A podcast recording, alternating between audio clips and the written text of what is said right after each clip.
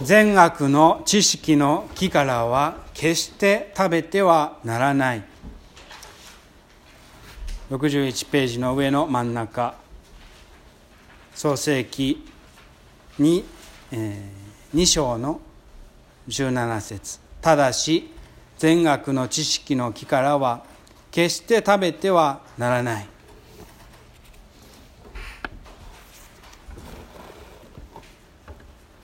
これのどこがいけないのでしょうか？いつも疑問に思うところ思ってきたところです。善悪の知識を得ることそれのどこがいけないのでしょう？人生は迷いばかりです。人間関係をどうしたらいいのか？職場での関係もまた時には教会での人間関係もどうしていけばいいのか。信仰のない家族にどう接すればあの子供はあの孫は信仰の道を歩むことができるのだろうか。私はどのような最後を迎えればよいのか。私が幸せになるため家族が幸せになるためにはどうすればいいのだろうか？この教会の未来はどうすれば見えてくるのだろうか？人生や教会生活も迷いばかりです。聖職者に聖職者になれば迷いが減るというものではなく教会の未来教会の宣教を思えば思うほど迷いがたくさん不安がたくさん湧いてきます。それなのに神様は善悪の知識の判断するその木からは食べてはいけないと命じます。もし善悪の知識の基準善悪を判断する基準が自分にあればどれだけいいだろう。自分で判断することができる。そして悪を避けて善を行って失敗はせず教会の宣教も前に進み信徒も聖職も信仰に成長することができる。それのどこがいけないのでしょうか。一番最初にこの箇所を読んだ時私は聖書の神様はケチなんじゃないだろうかと思ったことを覚えています。なんでこれを食べさせてみんなそうですね。その次に神のようになるから死んではいけないからとはありますけれども逆に言えばなぜ人間が同じように神の知識を得て神のようになったらいけないのかケチなんだろうかと思ったことを覚えています。善悪の知識の木からは決して食べてはならない。しかし人間としてそしてまた13年ほどですけれども牧師の道を歩むうちにいろんな経験を思い起こして成功小さな成功と多くの失敗を振り返る時これの意味が少しずつ分かってきました。その時その時にいろいろ熟考していろんなことを考えて計算して判断を下した。私の判断は善悪の判断はこれで良いのだと思って行動に移したり誰かに接していたり信徒に接していたりしますと。その時はまあ都合のいいように、まあ、自分の都合通りに事は運ぶかもしれませんけれどもまあそうですね。5年6年10年経ってあれは本当はあの人違うところで違うところにいるこっちの人を傷つけていたのではないだろうかと思うことがあったり誰かを傷つけていたりもしくは思うようにことが運んだとしても一番大切な教会生活で一番大切な信仰神に信頼するという姿勢をなおざりにして忘れていたりすることもあります。そして私たちはよく人をよく見る目がまああって神を信頼していない人っていうのはすぐ一瞬で分かりますね。どれだけ賢い人でも神を信頼している人かどうかというのはその姿勢ですぐに分かります。なので自分が一生懸命に考えて判断したその判断はまあ後から振り返ってみるとああれは実はエゴエゴというのは自分の都合通りに物事を運ばし運びたいという自分勝手な思いをエゴと言いますがエゴは自分勝手なエゴに迷わされていた判断だったんじゃないかと思うことがありますね。自分が判断してこれだと思ったその意志の中に迷いがあったんじゃないか？エゴに迷わされた意志だったのではないか？と思うからです。つまり善悪の知識の木を食べて自分で判断したと思っていたとしてもそのうちには迷いがあるということに気づくわけです。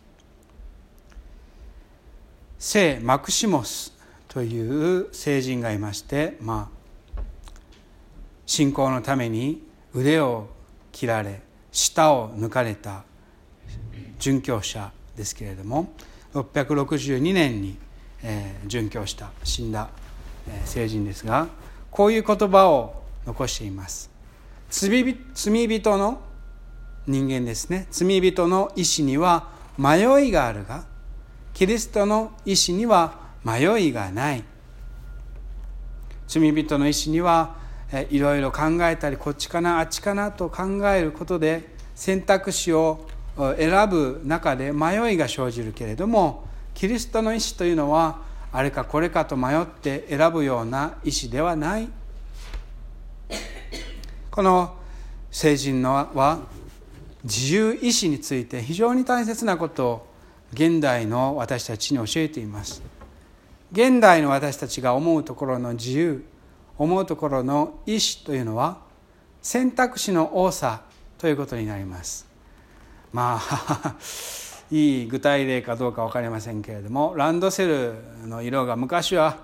黒と赤しかなかったけど今はいろんな色がありますね、まあ、それはそれでいいと思うんですよ。個性なんだろうと思うんですけれど。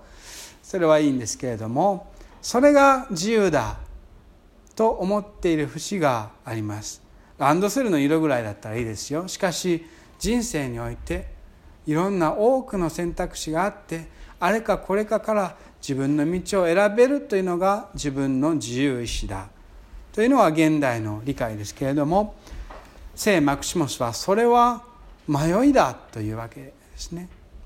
本当のキリストの意志もしくはつまりキリストに、え結ばれた救われた人間というのは迷いがない。何かを選ぶ余地すらなく良いことをなす。成人のあの定義というのは良いことをせざるを得ない人ということがあります。悪か善かあって必ず善を選ぶということではなくてもう選択肢がない。善を行うことしか選択肢がない。という人を成人だ。まあ、マクシモスの考えはこういうことなんですね。それはいろんな計算や選択肢ではなくて、まあ、考える前にもしくはいろんなことを考えて熟考したその結果があってもそれを超えて自分の人間の人間の本当の自然なところで神の御心に沿う生き方姿勢それが救われた人間だそうでなければまだまだ救われていない。そういうんですね。私自身もそうですけれど人聖職者どういう人がいい聖職者かどういう人がいい牧師かまあそれは結局いい人かというね評価なんだと思うんですけれどもそのうちにまあよくこう言われる私もよよくこう言われることがあるしそう思いますけれどもいい牧師っていうのは賢くてまあ本当にいろんな勉強ができていろんなことが計算できていろんな熟考することができてそしてそれかつ雄弁であってえー、素晴らしい言葉をたくさん言う人いい人ですねそれは。素晴らしい牧師でしょう。しかしそれよりも少し言葉が遅れて出たり上手な言葉で言えなかったり賢かったりまあ事務的な能力が高くなくともそれでいても寡黙であったり失敗を多くしていたりしていても本当はまあその考えや選択肢や判断よりも以前に 素早くその瞬時に優しい心で素直な心で人と接してくれる。それがまあいい牧師じゃないかというんですね。言葉で言うならば朴突という言葉でしょうか。雄弁でなくともよい。賢くなくともよい。素直なそのままの姿で接してくれる人です。それがまあ聖マクシモスの言う本当の自由ということではかもしれません。もしくはまあ具体的な例でまあ人事異動の話があってまあ今度まあ啓太さんとお話ししてましたら啓太さんと今度あの引っ越ししないといけないんですと残念ですって言ったら啓太さんはこう言いました。まあ皆さんそう思ってくださっているのは嬉しいですけれども啓太さんこう言いました。ああ残念や。好きやったのにな。まあ好かれることは本当に嬉しいことですけれどもそれ以上にその思いをなんかこう難しい言葉やまあいろいろちょっと考えたりすることなく素直に表現することのできる心の清さそれを表現せざるを得ないような心の清さそれこそがまさにまあ聖人の心の清さ神の喜ぶ心の在り方姿勢なんじゃないでしょうか。善悪の知識の木からは決して食べてはならない。知識の判断をする前に神に自然に従っている人間。それこそが天使のようなアダムとイブの、まあえー、罪人になる前のアダムとイブだったんでしょう。この物語にちょうど合うように蛇が何を言うか。まあ悪魔蛇ですけど蛇が言ったのは質問をするんですね。園のどの木からも食べてはいけないと神は言ったのか。こう言われたらアダムとイブは考えるわけです。ん？何と言ったかな神様は。何を食べてよかったかな？食べて悪かったかな？で自分で判断させようとするわけですね。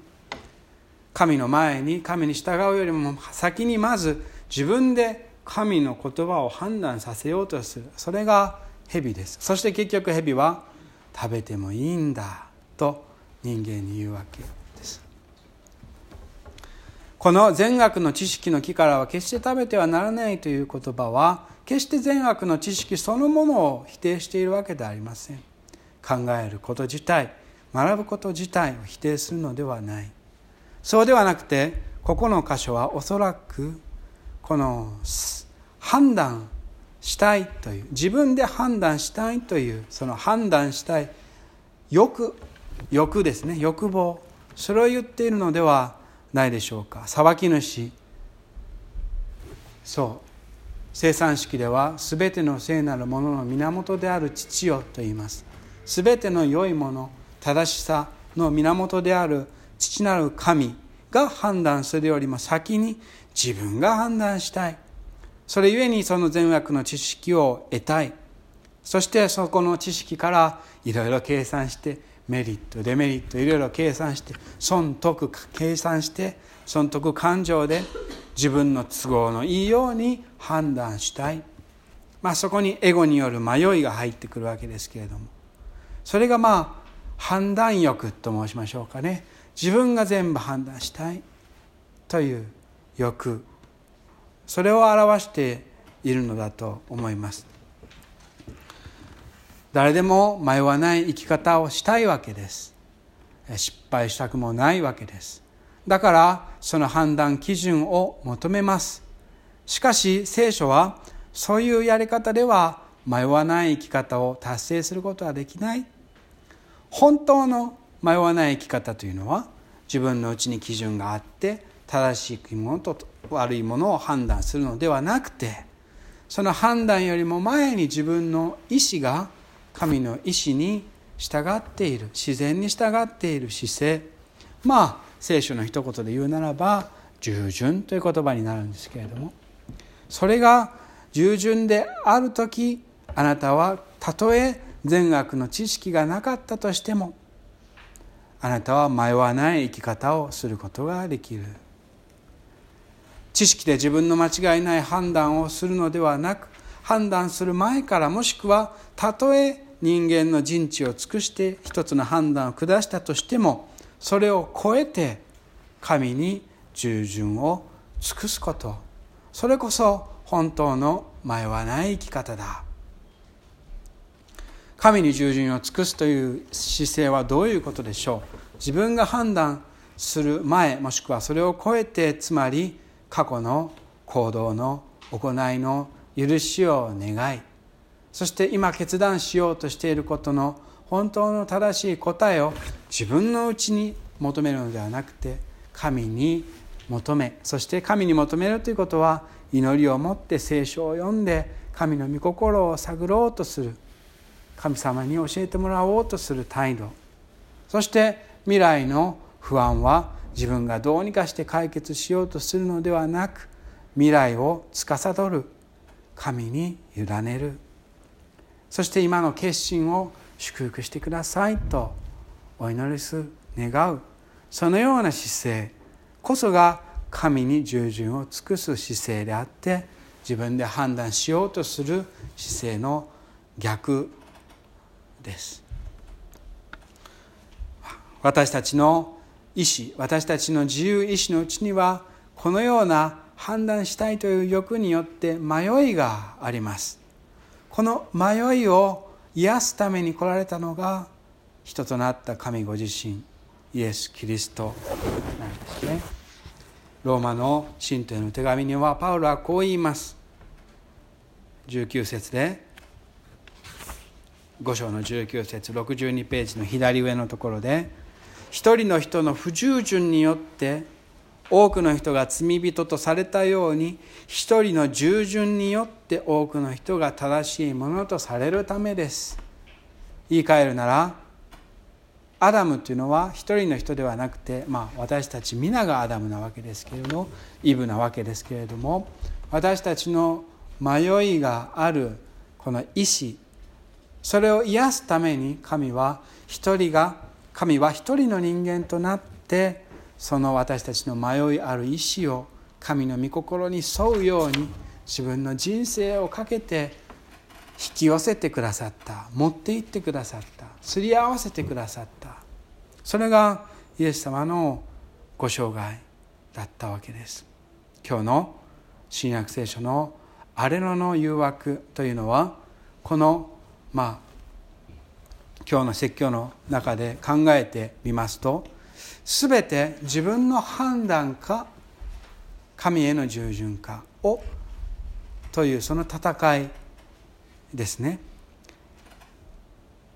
一番最初のパン石をパンにしてみろ。いや神の口から出る一つ一つの言葉で人間は生きるものだというのは自分の判断で石をパンにするのではなく神の判断神の御言葉神の判断に従おうとする姿勢。2番目は高いところから落ちてみろ。神が救ってくれると聖書に書いてあるだろう。支えると書いてあるだろう。いや主を試してはならない。主を試すというのは自分の基準に合うように神が動いてくれるかどうか。自分の判断。しかし神を試さないということは自分で判断しないということです。神が行われるように私もそれについていく。たとえそれが自分に都合の悪いことであってもです。そして最後はまあ文字通り悪魔に仕えるのではなく神に仕えよということですけれどもその前にまあ高い山に連れてって国々の全ての繁栄を見せるわけですね。これはやはり損得感情に訴えるわけです。悪魔に今ひれ伏したら全ての国を得ることができる。自分の判断損得感情計算ですね。しかしイエス様はそのような計算をする前にもしくは計算されたかもしれないけれどもまあ計算される前にですね本当の人間らしい人間つまり神の御心に従う人間を生きられました。そしてそのそのことによって私たちの、えー、意志私たちの人間性が癒されたわけです。もう一つ大切なイエス様の場面にゲッセマネの園のあの言葉がありますね。私の願いではなく御心のままに。これはどうなんだ？人間と神を天秤に置いて選ぼうとしてるんじゃないか。いや聖マクシモスはこのように解釈いたします。ここでイエス様は人間と神をどっちかを選ぼうどっちか計算してどっちか判断したのではない。そうではなくて本来人間性というのは神に従神に従うところで人間が人間らしくあるものだ。だからイエス様はまあ熟考して神に従ったわけではなくて私たちの迷いのある人間性もろとも神様にの御心に沿うように一生懸命にそのゲッセマネの園で引き寄せて沿うようにまあ運んでいった。そういう場面だったのだとマクシモスは聖マクシモスは教えてくれるわけです。つまり迷いのない生き方をあれのでゲッセマネで十字架で成し遂げられた。それによって私たちは癒されたと。私たちの意志自由心はそのうちに癒されたのだ。アレノの四十日そしてそれの大祭節のまあピークともいえるゲッセマネからイエス様が語りかけられます。私はあなた方の迷い大きい判断と意志を癒した。あなた方の自分の意志が自然に神様の御心に沿うように私は命を捧げた。どうか今日も生産で私の杯を飲んで判断する前に判断を超えて愛情深い父に従う。人間らしい人間に共になろうじゃないか。善悪の知識の木からは決して食べてはならない。あなたがあなたらしく人間らしくなるために。